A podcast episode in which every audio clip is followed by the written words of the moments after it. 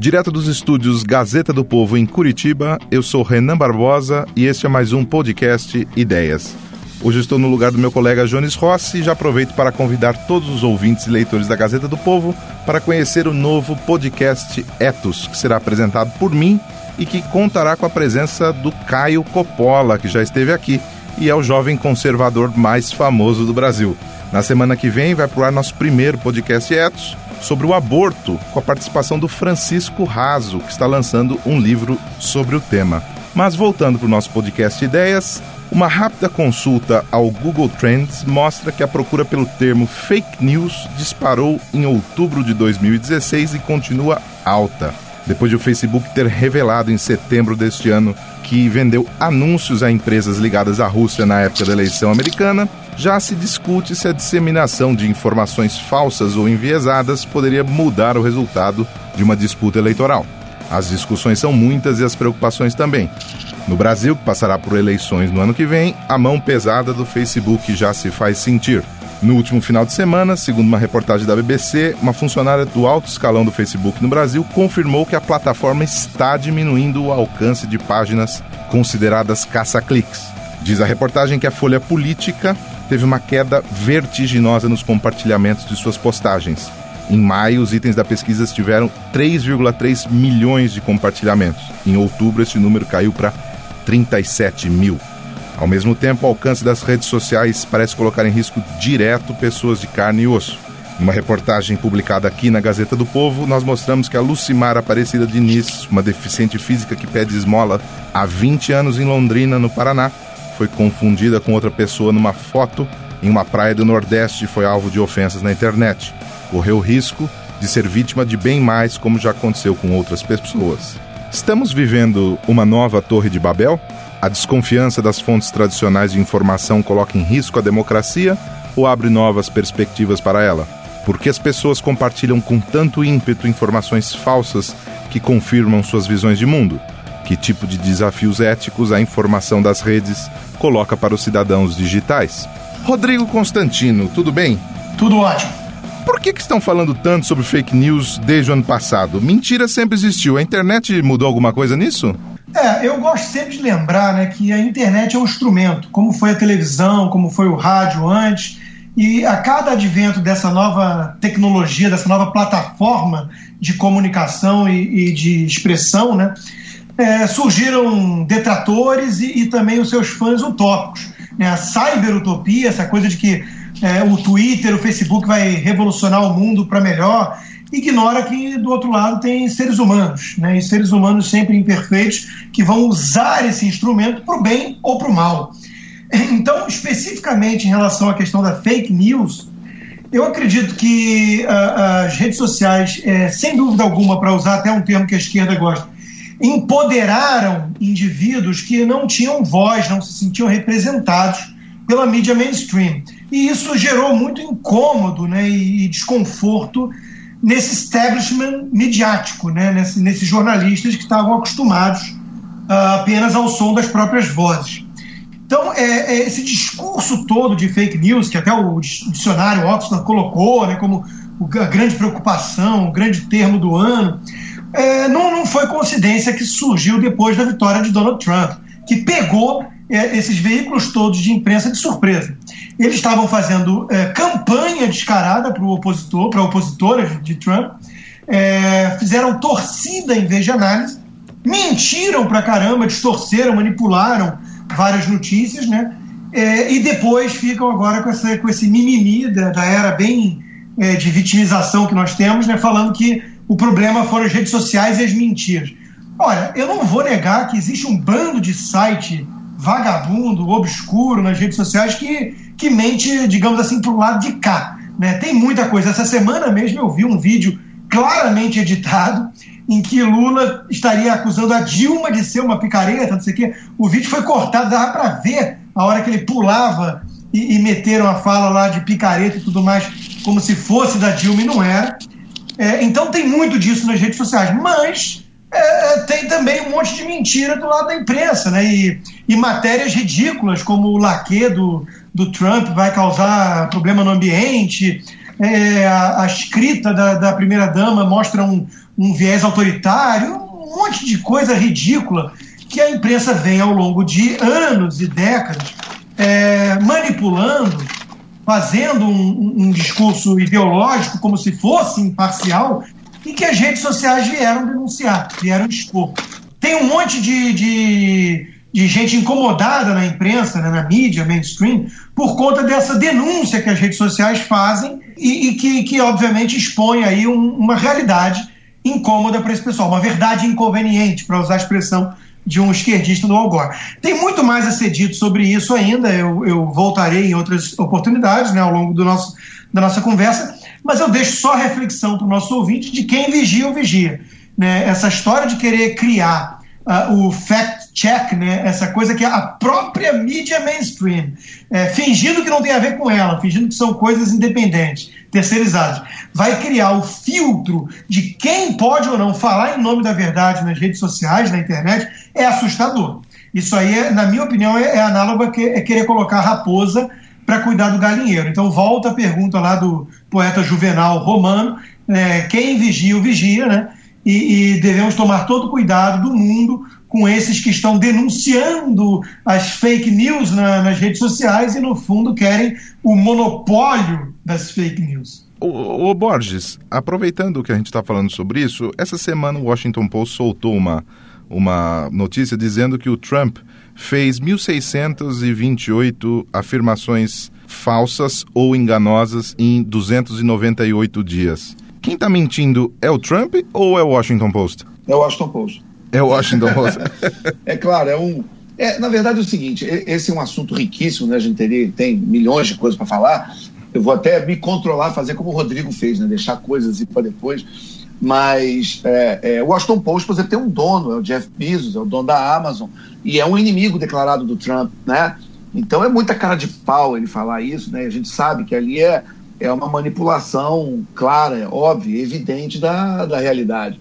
Né? É, é, na verdade, assim, eu, eu, o que eu acho que a gente está realmente vendo, quando eu vejo essa, essa gritaria de fake news, é uma. Eu, eu acho que a, a, a fake news tradicional não está afim de concorrência, né? porque existe, na verdade, muita gente mentindo em tudo quanto é lugar, mesmo em jornais tradicionais para a gente ficar no exemplo óbvio, New York Times, a gente pode fazer 150 anos de retrospectiva de mentiras muito importantes, né, como em relação à, à, à Rússia stalinista, né, é, é, que foi totalmente disfarçada e edulcorada pelo, pelo correspondente da época, é uma história muito documentada, né, e que ajudou a fazer uma impressão positiva em relação à, à, à Revolução Russa, depois a Revolução Castrista, né, a, a a cobertura dos jornais foi tão positiva para criar o clima, para que os Estados Unidos cortassem o apoio ao governo Fulgêncio Batista, que quando, o, o naquela virada ali de, no, no, no, ano novo ali de 59, quando começou efetivamente o, o, governo do Fidel Castro, ele tinha quatro meses de, é, como, como é, comandante de Cuba, ele faz um tour para Nova York, ele vai na sede do New York Times e, e, é recebido em festa e diz para toda a redação do jornal que, que, que, a revolução nunca teria acontecido se não fosse o, o, o jornal, se não fossem os jornalistas do, do, New York Times. Isso já é em 59. E, enfim, nós podemos continuar, a lista é enorme. A queda da União Soviética. É, eu sou do. Eu posso falar coisas que eu me lembro, inclusive, do meu período de vida. Eu me lembro que no começo dos anos 80, todos os jornais diziam que o Japão ia tomar conta do mundo. Eu me lembro. Qual, qual foi o jornal que disse que a União Soviética ia acabar ali na virada dos anos 90? Então, assim, a gente vê é, é, é, é, erros muito grandes ao longo da história da imprensa e, e, e curiosamente, os erros são sempre é, favoráveis à esquerda. Então a gente, é, é, é, quando começa uma concorrência, porque vocês vão lembrar o seguinte, 96, ali 97, que é quando começa, a internet começa realmente a, a, a ficar popular, é quando estoura o, o, fenômeno, estoura o escândalo da Mônica Levinsky com Bill Clinton, que foi descoberto pelo Matt Drudge, que tem até hoje uma lista, que já, ele tem um site chamado Drudge Report, né? E, e, e eu acho que aquilo ali é, foi uma mudança na história do jornalismo né? Porque o, o, o, essa, essa notícia da Mônica Levinsky, ela foi enviada para todos os jornais, durante muito tempo ninguém dava, ninguém dava, ninguém dava. E aí foi esse esse repórter, que era um repórter de celebridade, um cara como se fosse hoje tipo um TMZ, que, que, que deu e hoje ele foi para política, mas começou com ele. Então, o que está acontecendo, e para fechar essa, eh, essa participação inicial, é dizer o seguinte: se é a livre concorrência, se os jornais acham que tem um produto melhor, que bom, eles que mostrem isso ao público, e principalmente aqui no Ocidente é, é, e no Brasil, eu acho que a gente pegou muito uma tradição que eu acho muito perniciosa da imprensa americana, que é essa autoproclamada isenção. Nesse ponto eu admiro muito a Europa. Você vai na, na Inglaterra, na França, na Itália, nesses, né, uh, uh, uh, os jornais europeus normalmente eles já se apresentam como jornais ou de esquerda ou de direita. Né? Então você está na Inglaterra, você sabe que, que, que, o Guardian é um jornal de esquerda, você sabe que o, o Telegraph é um jornal de direita, enfim, a, a Economist é a centro-esquerda, a, a Spectator é centro-direita. Então, assim, vou, é, o que eu acho mais honesto e, mas nos Estados Unidos não é tanto assim. Nos Estados Unidos você tem esses jornalões como o Washington Post, como o New York Times, ou emissora como a CNN, que finge que é isenta, mas é, é um think tank a, a serviço do Partido Democrata, por exemplo. Isso eu acho muito triste e eu acho ótimo que eles estejam sendo desafiados pela internet. Como o Rodrigo falou, tem um bando de picareta. E esses picaretas têm que ser tratados da maneira que se trata picareta. Mas o fenômeno da internet criando essa concorrência é, é, e furando esse bloqueio dos jornalões tradicionais, eu, eu acho um fenômeno muito bem-vindo. Leandro Narlock, você acha que a internet traz um elemento de, de concorrência uh, saudável e, com isso, traz mais oportunidades para o debate democrático ou ela traz mais perigos? A Economist acabou de fazer uma reportagem sobre isso, né? É, primeiro, eu gostaria de concordar com, com meus colegas. Acho que é, a imprensa, por muito tempo, ela também embarcou em notícias falsas. Isso não é coisa só de boato. A gente tem, por exemplo, esse ano, quando, quando foi anunciada a reforma trabalhista, o Estadão deu uma capa dizendo que a jornada de trabalho ia aumentar para 12 horas por dia. Uh, o ministro da Saúde, esses dias ele soltou um comentário falando que a fé move montanhas, mas não é por isso que a gente vai uh, permitir qualquer remédio só porque as pessoas acreditam nele. Né? Ou seja, ele estava sendo contra o curandeirismo e, as, e, o que os jornais publicaram foi a fé move montanhas, diz o ministro da Saúde. Então, é, é, é verdade isso, né? não, não são os jornais, a imprensa tradicional não está imune às notícias falsas. A CBN até tem um concurso agora que é assim, fake news ou jornalismo tradicional? Né, um concurso para jovens estudantes, para estudantes de jornalismo, de ensaios, mas na verdade não, não sei se essa, se essa dualidade é a mais correta, né? porque muitas vezes a gente vê fake news no jornalismo tradicional. A delação da JBS, da, da JBS e a, e a Operação Carne Fraca também são exemplos que às vezes até as próprias autoridades criam as fake news, né? Mas, bom, voltando à pergunta, me parece que é, a, a Economist, ela, ela, ela, ela dá justamente esse ponto. A gente, por muito tempo, acreditou, é, naquela época da Primavera de Praga e da Primavera Árabe, que o Facebook ele estaria democratizando a informação e contribuindo para a democracia, né? Hoje parece que a gente está com uma ressaca dessa opinião, porque o que está acontecendo é que a gente se fecha em guetos, né? É, eu só vejo aquilo que me interessa, que meus amigos que pensam como eu compartilham, e só aquilo que comprova uh, o que eu acredito. E da, da, mesma forma, meus adversários políticos. Então, é o que a Economist diz é: bom, será que isso não está afastando as pessoas de um diálogo, de uma conciliação é, sobre a qual a democracia se apoia? É, é, uma, é uma grande questão a se pensar. Eu não sei se concordo, mas acho que é uma, é uma questão a se pensar. Deixa eu só fazer um parênteses rápido. O, ele citou a CBN. É bom lembrar que a própria CBN se envolveu num caso horroroso com uma, uma jornalista da rádio, uma tal de Camila Olivo, que, que inventou que o Dória mandou jogar é, é, água e mendigo na Praça da Sé. Né? Então ninguém está ninguém tá livre. Né? Uhum. Mas aproveitando, um, vocês não acham que tem uma diferença entre ah, erros, barrigadas, eventualmente até vieses que todo mundo tem? O, o próprio diretor da Folha soltou um texto essa semana sobre o perfil da redação e esses sites que fazem, digamos, uma produção sistemática de falsidades para tentar intoxicar o debate? Não, Olha, eu, é. eu acho que é mais perigoso o que a grande imprensa faz, porque ela tem o selo de respeitabilidade, confiança que está se perdendo, porque as pessoas estão acordando graças, em parte, ao trabalho das redes sociais.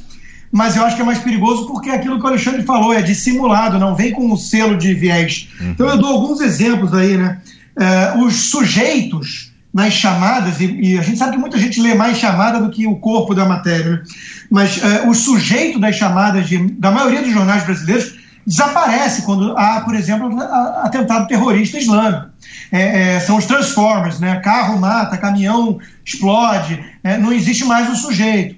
Criminoso também, porque tem essa, essa visão de é, bandido ser vítima da sociedade, está presente, entranhado em quase tudo que é jornalista. Outro exemplo, quando a esquerda invade, é ocupação, né? É ocupação na escola, na reitoria, ocupação na, no terreno tal. É, outro exemplo que eu dou muito né, para os meus leitores é o seguinte: eu desafio eles a encontrarem nas reportagens todas e nos editoriais a palavra extrema esquerda. A extrema esquerda não existe para o jornalismo brasileiro. É, até mesmo o PSOL, o PT, a Rede, que são radicais, tem gente defendendo oficialmente é, Maduro na Venezuela, Cuba, são esquerda. Enquanto que bastou estar à direita dos tucanos que são de esquerda, né, que são centro-esquerda, é social-democrata, para ser ultradireita e, e ultraconservador, extrema-direita. Quer dizer, o Brasil é curioso, ele, ele para o jornalismo, ele salta de esquerda, tudo à esquerda, tudo aquilo que, mesmo a extrema esquerda, os mais radicais são apenas esquerda, passa por uh, direita, que é a, a centro-esquerda, e vai direto para ultraconservador e extrema-direita. Não existe o, o extrema-esquerda e não existe a direita no Brasil. Não existe. Conservador, liberal clássico, isso não existe. Isso é tudo ultraconservador. E eles carregam, né? você sente eles carregando na tinta nessas horas.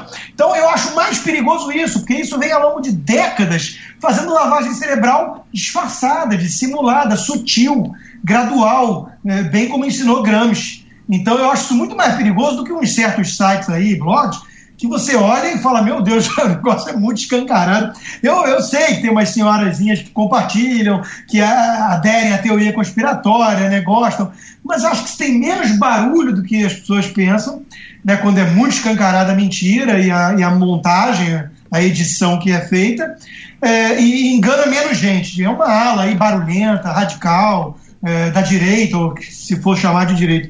Mas é, esse trabalho que a mídia mainstream faz, e vem fazendo ao longo de décadas, posando de neutra, de imparcial, de séria, né, gozando de uma certa credibilidade adquirida ao longo de, mono, de décadas de monopólio. E, e, enfiando de forma sutil, martelando na cabeça das pessoas, nas chamadas, nas matérias, toda uma visão de mundo é, é, de esquerda radical, de esquerda radical, como se fosse a, a, a, o supra-sumo do jornalismo sério e imparcial. Isso, para mim, é a coisa mais grave que a gente tem na, na, na mídia hoje. É, não, mas, mas não precisa ser denunciado também esses sites que, que de propósito desinformam, né? Então, é, acho que as duas coisas são danosas. Não sei qual das duas é mais danosa, né, Constantino? Mas. Você sabe qual é a mais danosa? A mais danosa era a esgotosfera petista, que era exatamente isso, só com dinheiro público. Entendeu? Sim, sim. A gente, a gente passou quase 15 anos tendo que aguentar é, é, notícia falsa com, com um banner da Caixa Econômica, com um banner da Petrobras, em site que ficava inventando coisas inacreditáveis na imprensa. Né? Tipo assim, é. é, é, é o, o, Sérgio Moro quebra a Petrobras, sabe essas coisas? E, e, e, e você olhava, você entrava no site, estava lá um banner do Banco do Brasil. E muita gente compartilhava. É, não, é, isso é engraçado porque o PT, é, ninguém hoje, o PT não, não agiu, é, até, até alguns petistas tentaram, mas ele não agiu contra a liberdade de expressão incisiva, incisivamente.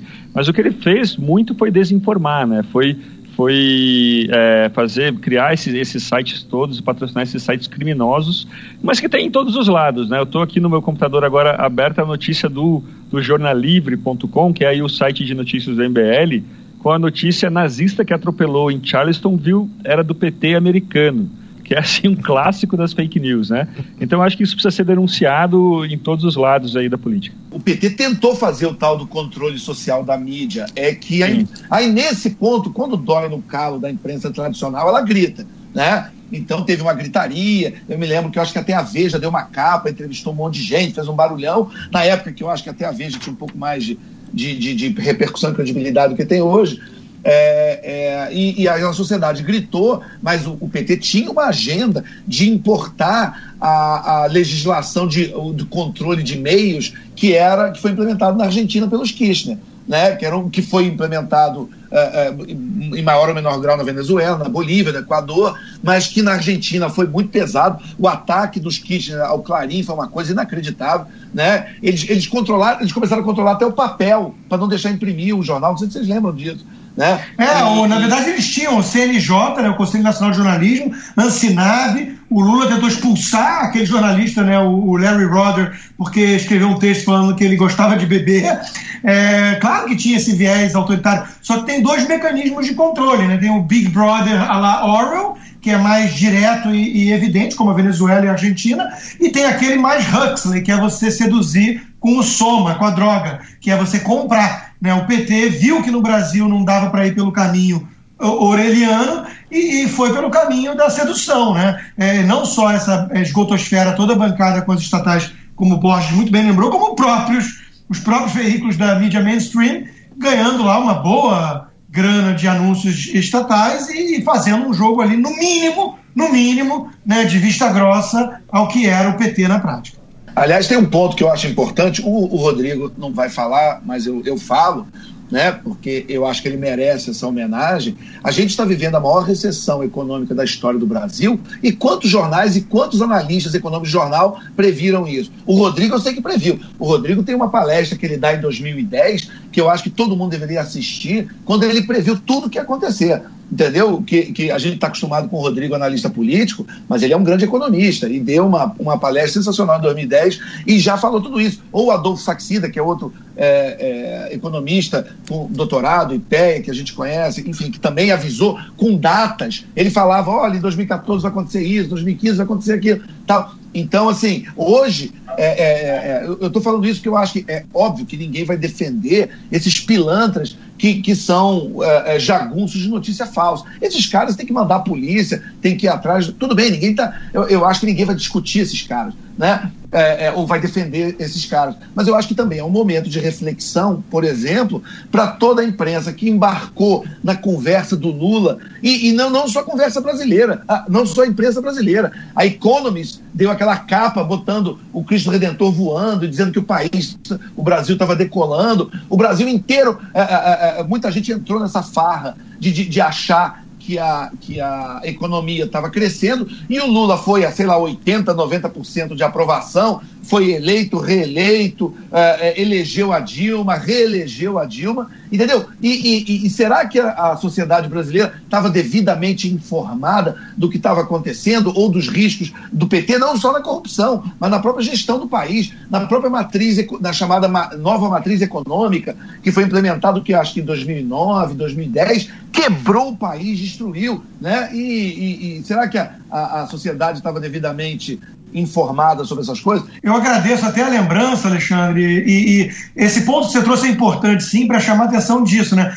É, quem são os economistas, para pegar a minha área e a que você destacou aí, quem são os economistas que são sempre chamados como especialistas da grande imprensa? Você pode ver as figurinhas carimbadas, são as mesmas que estavam prevendo tudo absolutamente errado antes. E o que mais incomoda é que o jornalismo brasileiro, e eu boto entre aspas esse jornalismo, não cobra isso deles. Quando você vai entrevistar um, um Bresser Pereira, meu Deus, o cara do plano Bresser, né? Quando você vai entrevistar o Bresser Pereira, Maria Conceição Tavares, essas figuras que até hoje escrevem o, o Delfim Neto, né, o Sarney da economia, como eu gosto de chamar, né? quando você vai entrevistar esses caras que ainda tem vasto espaço no, no, na mídia mainstream, né, nos jornais impressos, tem colunas na Folha e por aí vai.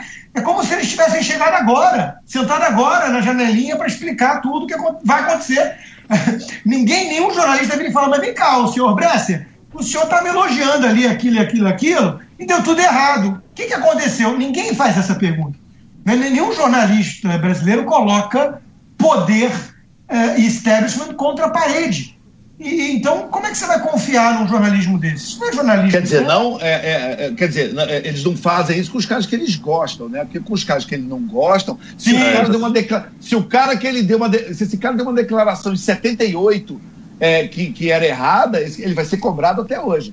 Né? Então, é, é nesse ponto, e, e olha só, eu não estou nem, de certa forma, criticando, eu acho que todo mundo tem suas posições, eu, eu, eu, a frase que eu sempre falo, ninguém é filho de chocadeira, todo mundo vem de algum lugar, né? tem sua, sua cosmovisão, seu sistema de valores, mas eu, eu volto a dizer, é, é, que, nesse sentido, quando você lê uma matéria do The Guardian, o The Guardian é tão de esquerda que, que na Inglaterra, uma maneira de você chamar alguém ironicamente de esquerdista é chamar o cara de leitor do Guardian. É Guardian Reader. É um sinônimo para esquerdista porque é um jornal realmente muito à esquerda. Só que aqui, no, no, no jornalismo mainstream, o, o, The Guardian ele é, ele é tratado como se ele fosse um jornal isento, entendeu? E não uma voz. E é um bom jornal, um jornal bem feito, com bom jornalismo, de qualidade, mas é um jornal que tem um viés ideológico muito claro, entendeu? Ah, ah, só quem vem carimbado é a Fox News.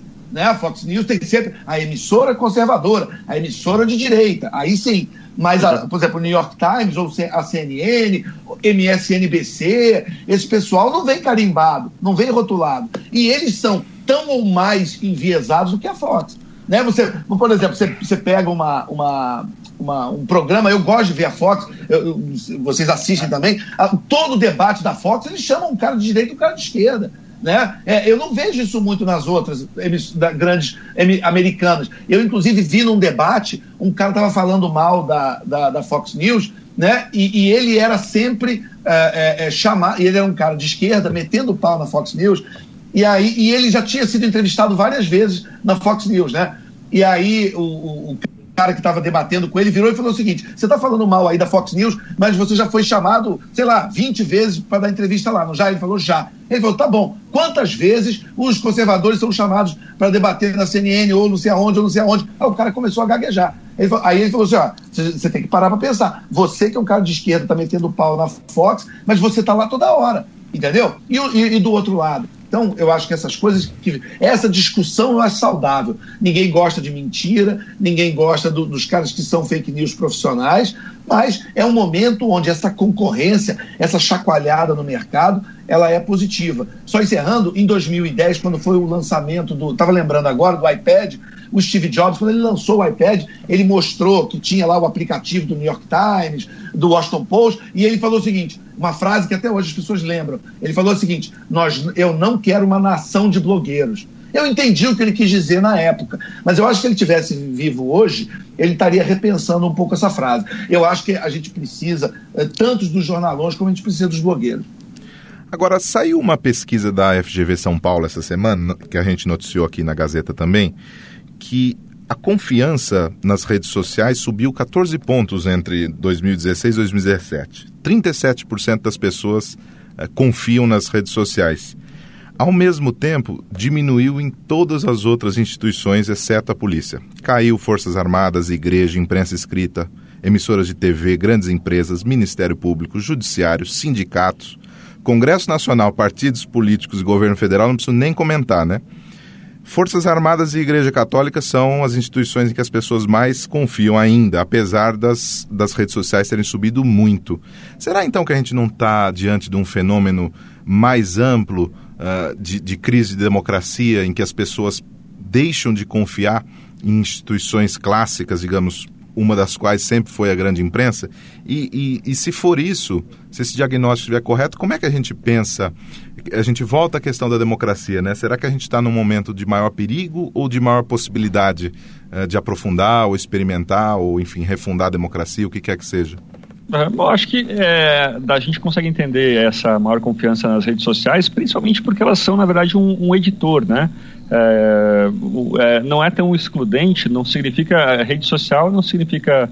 É, não, não é um antagonismo à, à mídia tradicional, porque muitas vezes a gente usa a rede social para ver notícias que saem, que nossos amigos selecionaram na mídia tradicional, né? O Constantino, por exemplo, é um grande editor de, de, de notícias que saem por aí e tal. Uh, cada vez mais ela está perdendo o seu papel É, eu, acho, eu acho que isso é ótimo, como, como o Borges falou, é bom que tenha essa concorrência, né? é bom a gente ver cada vez mais a pauta, a agenda pública ser pautada não pela, não pela mídia tradicional, e os jornalistas ficam muito bravos com isso, mas pela. Eu vejo muito isso com livros, né? É, antigamente, se você saísse na Veja, na Folha, no Estadão, sei lá, quando eu lancei meu primeiro livro em 2009 é, era importantíssimo, né? Se você saísse bem na, na Veja, era garantia de que uh, numa semana depois o seu livro estava entre os mais vendidos. E hoje essa relevância diminuiu muito, né? É, falando com ativistas liberais, muitas vezes eu falo assim: ó, oh, vocês têm que chamar a imprensa para divulgar esse projeto, esse, esse protesto.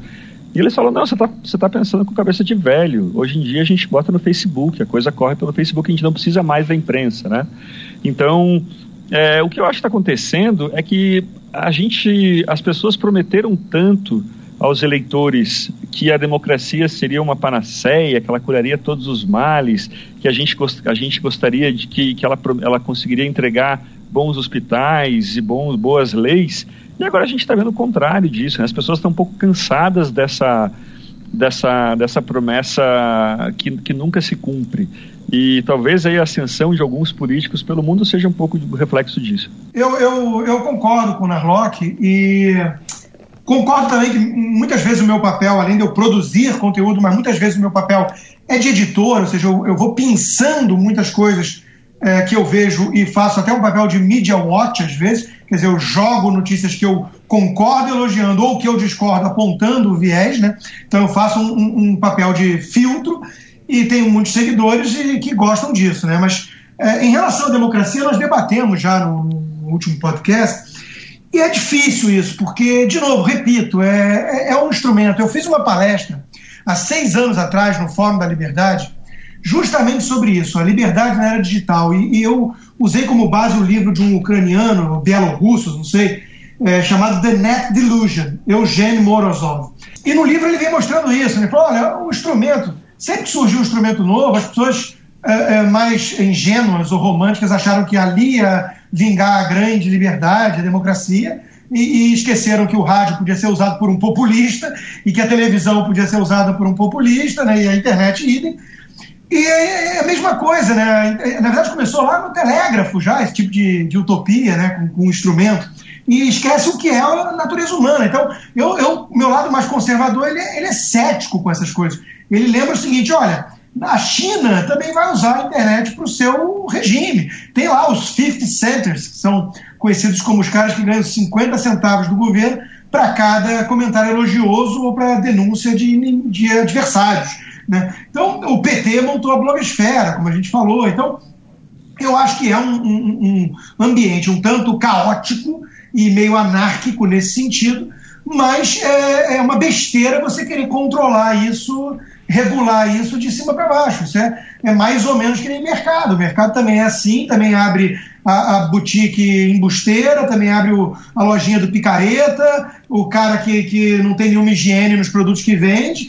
E não é graças a, a, ao governo, ao fiscal, burocrata da agência sanitária ou seu Lineu da grande família que nós entramos no supermercado e saímos com uma certa confiança de que aquilo ali presta e sim do próprio mercado concorrido do capitalismo. Quer dizer, eu compro no Publix aqui nos Estados Unidos, ou, ou posso comprar na Walmart, é, é, com uma confiança diferente da quitanda do seu Zé. E, e por quê? Porque tem um, um, ativo em risco ali, em jogo, que é a credibilidade dele.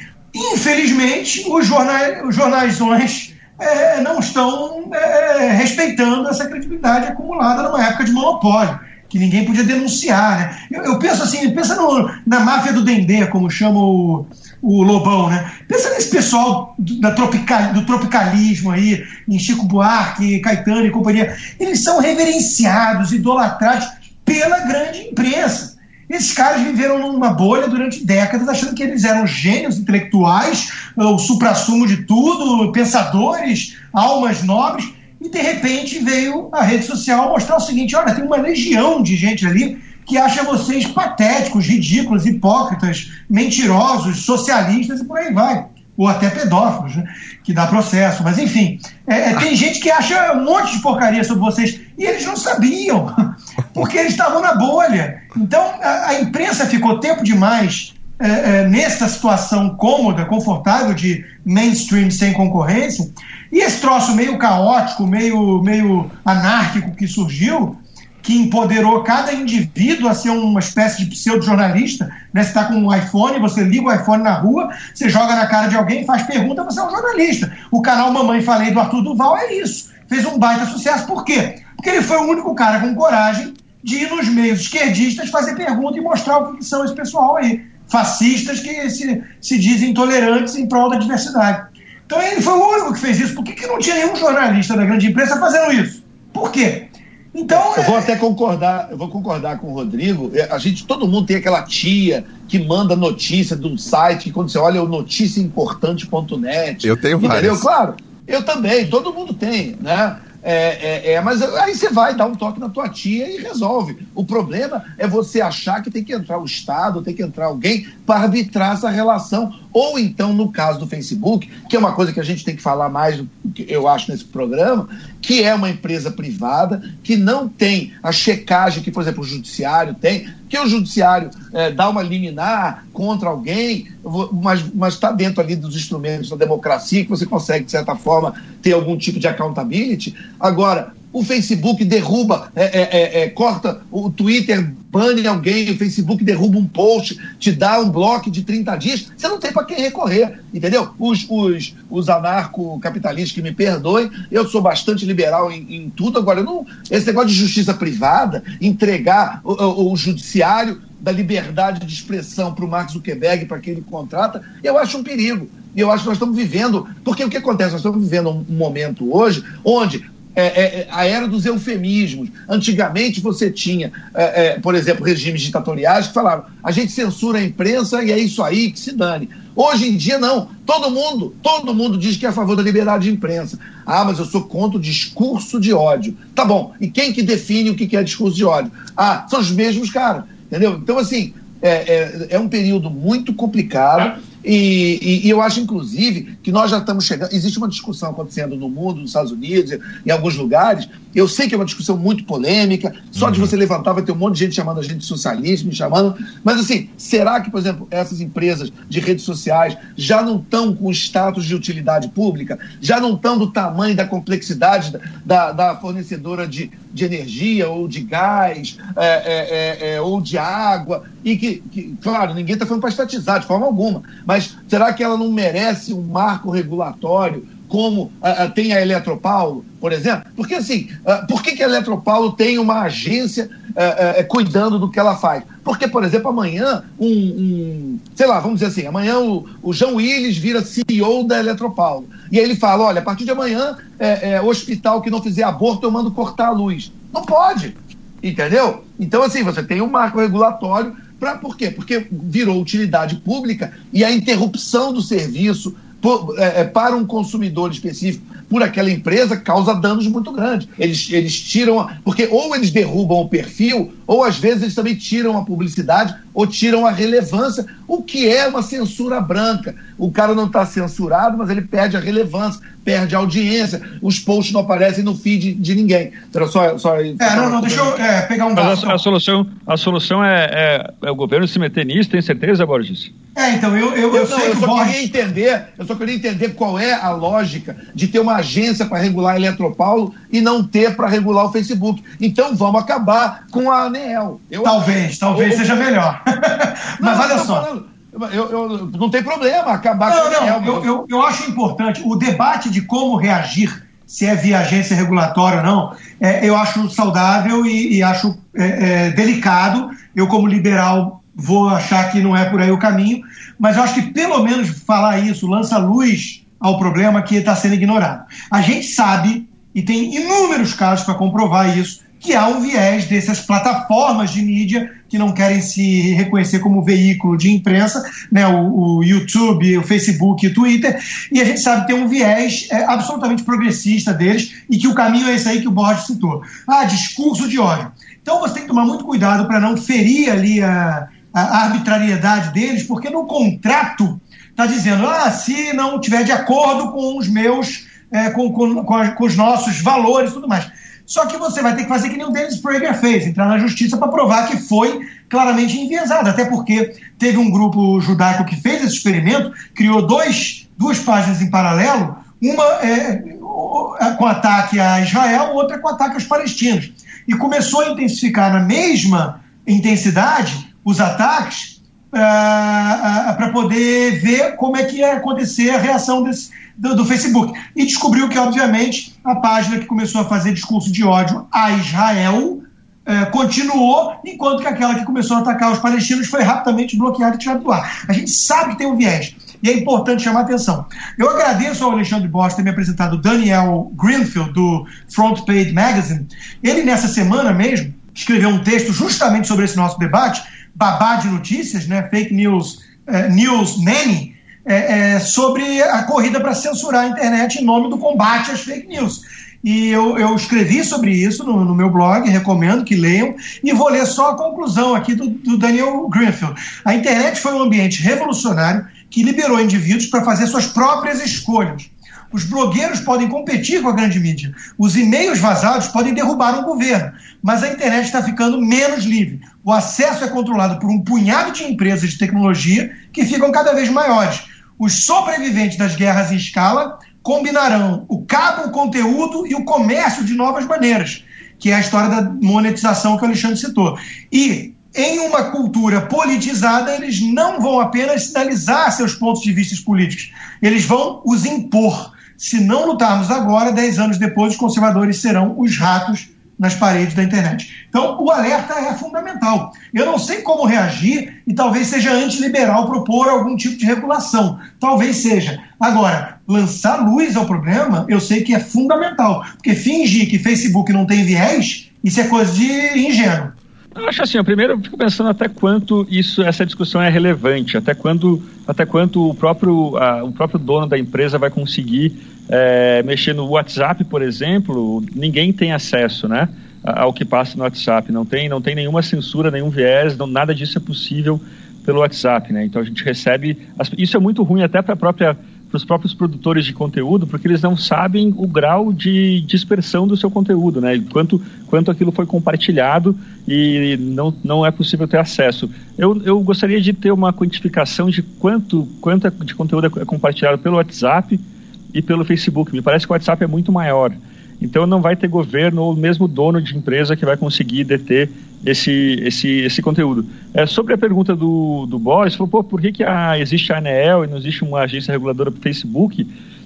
Eu acho que a resposta é simples, né? Porque o Facebook está no mercado de concorrência livre e as, as, as outras empresas elas compram uma concessão. O governo concede uma dá uma concessão a elas. Então é, é claro que elas, como é um monopólio estabelecido pelo governo, ele precisa ser regulado, né? E, bom, acho que o que, vai, o que aconteceria, acho que isso, isso deve estar na cabeça do, dos donos do Facebook, como, como ser neutro nesse sentido, e eu acho que aos poucos o mercado vai se regulando, eu acredito nisso, pelo menos. Ô, Leandro, olha só, é claro que nenhuma metáfora é 100% completa. Eu fiz uma metáfora, eu tava... é claro que o caso da Eletropaulo não é 100% igual. Ah, um é energia, o outro é. Sim. O fato é, que inclusive é uma discussão que existe lá, é que essas empresas elas ficaram tão grandes, porque o, o, o que é o, o, o ativo maior de um Google, de um Facebook, do Twitter hoje, depois de 10, 15 anos, nem é tanta tecnologia, uma tecnologia, até outras empresas do Silicon Valley são capazes de, é, mas elas já estão tão grandes e tão enraizadas e com uma quantidade de informações tão grande sobre a, a, a, os consumidores, as transações. O Google sabe virtualmente tudo sobre você, né? Onde você está, o que, que você pesquisa, o que, que você pensa, enfim. Então, assim, é, é, é, hoje eu vejo e tem essas discussões nas próprias revistas de tecnologia que elas, que elas dizem há quanto tempo que não surge, o, como já foi o Silicon Valley, já foi esse grande celeiro de grandes novidades. Hoje, é, é, há muito tempo não surge um, um, novo Facebook ou um novo. Por quê? Porque esse, essas empresas ficaram tão grandes que quando uma startup começa a ficar um pouquinho mais competente, eles vão lá e, e compram. Entendeu? Então, assim, é, é, é, é, eu sei que é, tem uma parte do, do, dos liberais que tratam as empresas privadas como os esquerdistas tratam o Estado. É uma coisa meio sagrada e tal. Eu entendo isso. Mas é, é, é, eu acho que é, já estão, essas empresas estão num ponto onde essa dinâmica do capitalismo, da destruição criativa, da livre concorrência não está acontecendo. Então, a gente, é, a, gente, a gente tem que. São empresas, inclusive, transnacionais, de um tamanho, elas são mais poderosas até que muitos estados. Então, é uma discussão que eu acho que tem que ter. Qual é a saída? Estou com o Rodrigo, vamos discutir, vamos tentar buscar a saída mais liberal possível. Agora, é, é, fingir que o Facebook é igual a padaria da esquina, que ah, eu vou na padaria da esquina, se eu não gostar do pãozinho, eu vou na padaria da outra esquina. Não é isso. O Facebook hoje é maior do que a internet. Foi uma coisa que o Zuckerberg falou quando ele fundou o Facebook. Eu quero que o Facebook seja maior do que a internet. E hoje é. Entendeu? E aí, como é que a gente lida com isso? É, eu concordo que tem muito liberal que se pega a questões mais dogmáticas e abstratas, né? Ah, não, é livre concorrência, não sei o quê. Aí é, pensa na padaria e esquece realmente que estamos falando de coisa diferente. Eu, eu, concordo, acho que tem que ser debatido, apesar de desconfiar muito da solução via regulação do governo. Agora, o, o Renan trouxe para a gente no início uh, uma reflexão da, até da deficiente física que foi agredida, e a gente acabou não falando muito disso, desse outro lado sombrio aí das redes sociais. Né? Uhum. E, e, eu acho interessante para o debate, porque é, essa semana mesmo, agora, esses dias, o Milo Yiannopoulos, que é um libertário gay, que é muito atacado pela esquerda progressista, né? E a gente vive falando dessas coisas, politicamente correto, do, dos snowflakes, né? Dessa geração mimizenta. Enfim, ele, ele compartilhou um vídeo, estava com quase um milhão de views já, é, um trecho do Family Guy, que por acaso é um programa criado por um sujeito de esquerda, né? Ao contrário do South Park, que é criado por libertários. Mas o, o trecho do Family Guy baseado em fatos verídicos, em que o Brian, o cachorrinho branco, vai lá ver um filme, né? E ele posta no Twitter, antes de entrar, né? É, no, no, cinema que estava indo ver o filme tal e tal, brincadeira, porque eu sou branco e frequentei a universidade. E aí, quando ele sai do filme, né, quer dizer, o tempo ali do filme, quando ele sai do filme, já tem uma horda, uma turba ensandecida do lado de fora da sala de cinema querendo pegar ele na paulada e matar ele. Então, uh, isso suscita toda essa reflexão de, e aí, né? A culpa é das redes sociais? De novo, não, né? A culpa é da natureza humana. A natureza humana sempre gostou de um linchamento e a psicologia das massas é um fenômeno interessante, analisado lá por Gustavo Le Bon lá atrás já, e, e depois Freud e tantos outros. É, é da natureza humana, né? Ela, ela tira o sujeito de exime o sujeito de responsabilidade né, individual, ele entra ali numa manada e passa a ser apenas mais um, então ele, ele age em bloco é, de forma agressiva, violenta, e as redes sociais, ao, unirem esse tipo de gente né, com uma causa comum e tudo mais, ela, ela, muitas vezes pode sim jogar lenha na fogueira, né, servir de combustível para esse tipo de coisa irracional que antigamente pegavam as bruxas, entre aspas, e, e atacavam também na rua. Né? Então, é, de novo, nada mudou em relação a, a, ao fato de que isso não tem nada a ver com o instrumento.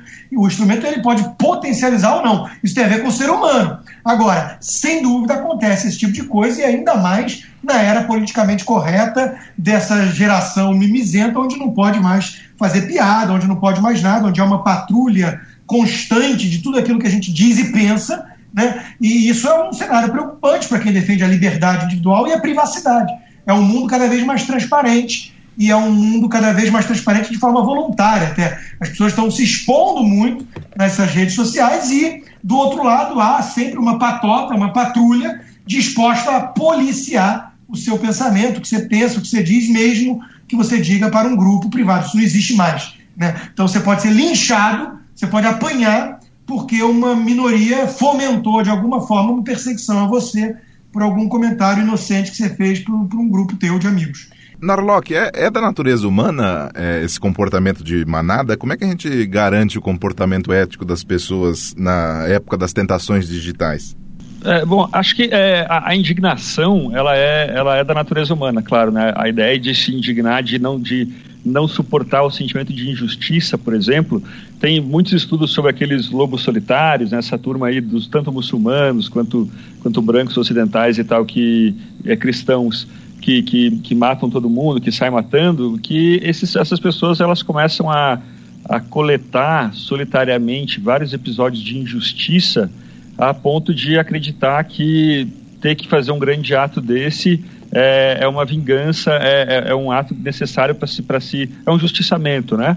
Então, é, na internet a gente vê muito bem que aquilo que deixa as pessoas mais indignadas, que dá motivo para elas apedrejarem os outros, é, se espalha muito fácil. Isso não é de hoje, né? A gente tem aí fake news, o Facebook talvez tenha, tenha aumentado isso, tenha, tenha tornado, tenha amplificado, mas existe há muito tempo. Né? A história dos brioches, por exemplo, da Maria Antonieta, que é uma história muito assim, daquela que causa indignação, que você fala, nossa, como pode uma rainha ser tão fútil, né? Pode falar, não, deu, deu aos povos esses brioches que estão sobrando aqui na minha casa, no meu, no meu palácio.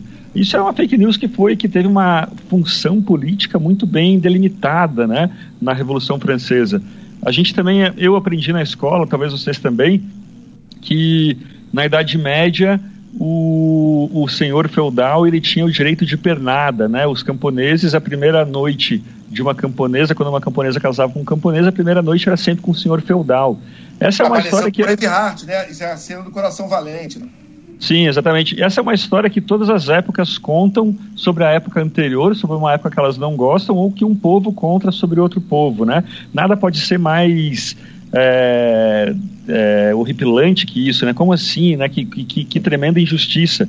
E aí tem, tem muitos casos desse jeito, né? De é, a, a KGB mesmo, né? A KGB, um grande serviço que ela fazia na África, era um, um trabalho que ela se concentrava era de, de desinformar. Aquela ideia de que os Estados Unidos criou o HIV, os americanos criaram HIV para matar, para diminuir a população da África, ela foi é, conscientemente disseminada pela KGB, né? Essas histórias que cada vez mais que, que, que causam essa indignação na gente. Tem gente da KGB. É, eu não estou falando só de indignação, não. Estou falando de um fenômeno de psicologia das massas que é um fenômeno de bando, é contagiante. Esse é o ponto. Quando você vai num estádio de futebol, você sente a presença disso. Né? Você tem ali um contágio que te transforma eventualmente numa pessoa um pouco diferente do que você seria ou agiria daquela forma se estivesse sozinho. Né? É, eu separei algumas frases do Gustavo Le Bon, que eu citei que tem um livro sobre psicologia das massas, que é o seguinte: uma massa é como um selvagem. Não está preparada para admitir que algo possa ficar entre seu desejo e a realização desse desejo. Ela forma um único ser e fica sujeita à lei da unidade mental das massas. No caso de tudo pertencer ao campo dos sentimentos, o mais eminente dos homens dificilmente supera o padrão dos indivíduos mais ordinários. Eles não podem nunca realizar atos que demandam um elevado grau de inteligência. Em massas, é a estupidez, não a inteligência, que é acumulada. E o sentimento de responsabilidade, que sempre controla os indivíduos, desaparece completamente. Todo sentimento e ato são contagiosos. O homem desce diversos degraus na escada da civilização. Isoladamente, ele pode ser um indivíduo. Na massa, ele é um bárbaro, isto é, uma criatura agindo por instinto. Isso é o fenômeno que as redes sociais ajudam, de certa forma, a, a fomentar. Porque você sente ali que as pessoas meio malucas se encontram, estão atrás de um teclado, muitas vezes, né? não estão cara a cara, não tem aquele encontro ou desencontro do olhar, né? e, e começam a se formar em bandos e acham então que são invencíveis e agem como uma, uma coisa monolítica, que, que, que exime o sujeito, o indivíduo, de responsabilidade. Ele se torna mais agressivo, ele se torna é, é, mais instintivo e mais bárbaro. Então acho que isso é um fenômeno que não pode ser ignorado. Ah, não, sim, sim. É, o meu ponto foi que para isso acontecer, você precisa de group bonding, né? de, de fatores que façam a, a massa, o, o grupo se, se tornar harmonioso, se tornar é, compacto e tal. E tem álcool é uma coisa que faz isso, música é outra, e essa indignação, é, bullying, por exemplo, né? Quando, quando é, um jeito de você fazer as pessoas numa escola se tornarem muito bem unidas, é claro que eu não estou recomendando isso, mas é excluir uma pessoa. Quando você exclui uma pessoa e bota toda a tua raiva em direção a ela, todo aquele grupo fica muito bem unido, muito bem harmônico. Então. É o filme A Onda, né? Aquele filme A Sim. Onda mostra bem a emergência desse fascismo. Parece que a gente está precisando educar os afetos, né? Mas acho que isso pode ser um tema para um próximo podcast. Obrigado a todos que acompanharam até aqui, ouvintes, leitores. Obrigado, Leandro. Obrigado, Rodrigo. Obrigado, Alexandre. Este foi mais um podcast Ideias.